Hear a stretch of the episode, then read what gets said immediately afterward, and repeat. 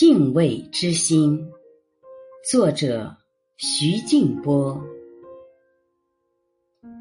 我去日本的一家超市买菜，因为从小生长在海边，喜欢海鲜，所以我买了新鲜的鱼、对虾、牡蛎。新鲜的鱼是超市自己加工的，已切成块儿。并用塑料盒包装起来。对虾也是，牡蛎是从广岛空运而来的，已是密封包装。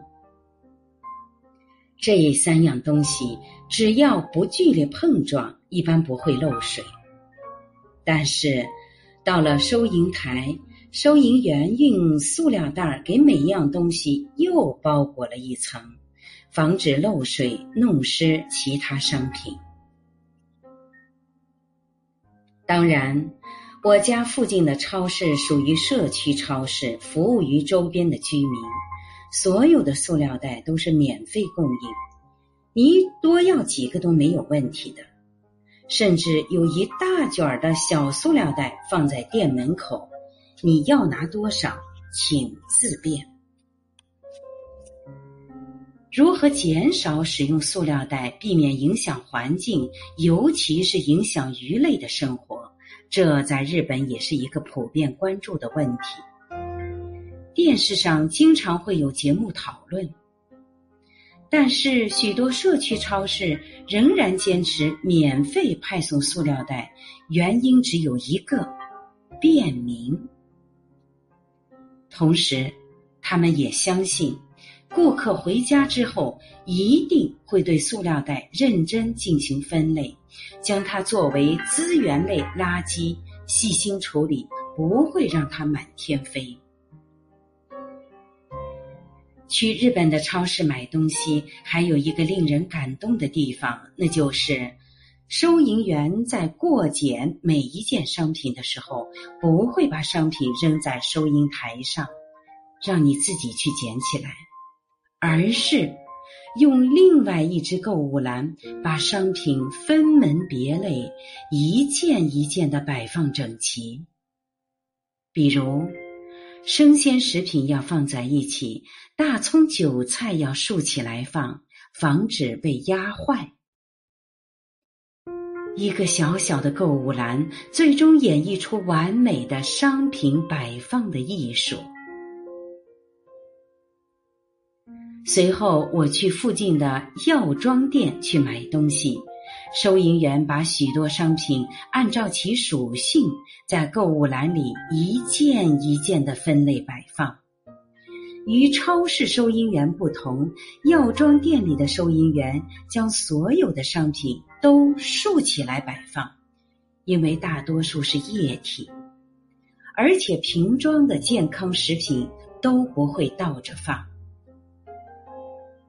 另外，可能涉及个人隐私的商品，比如卫生巾、避孕套、生发剂等等，则都会用另外的纸包起来，避免让他人看到。这些超市和药妆店的收银员大多是附近的家庭主妇或女大学生，也就是说，他们都是临时工。为什么临时工都能够把商品摆放的如此整齐呢？除了上岗前的培训，还有一种发自内心的原动力，那就是对物品的敬畏之心。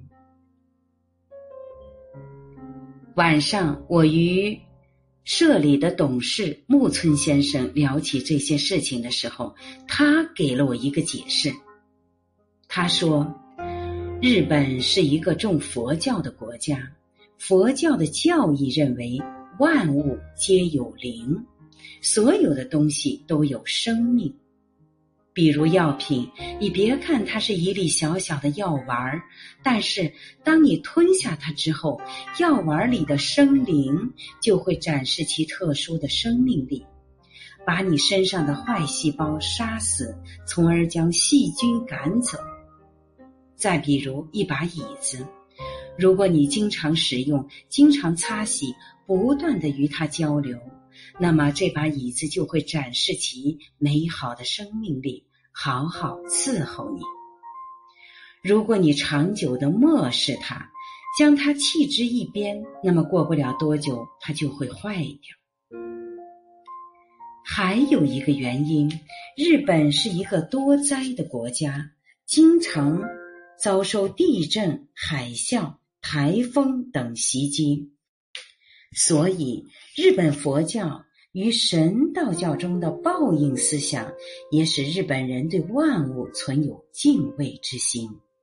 也就是说，你不好好厚待万物，就有可能遭到大自然的报复。所以，当收银员想到这些商品离了。我的这个小店之后将走进千家万户去伺候人，服务于人的生活，那么自然而然的就会产生敬畏之心和感恩之心。日本人对万事万物的敬畏之心与感恩之心，已经作为一种传统的思想文化，渗入他们的血液之中。从而体现在收银台这个小小的生活舞台上。我是主播零点，欢迎关注，谢谢您的收听。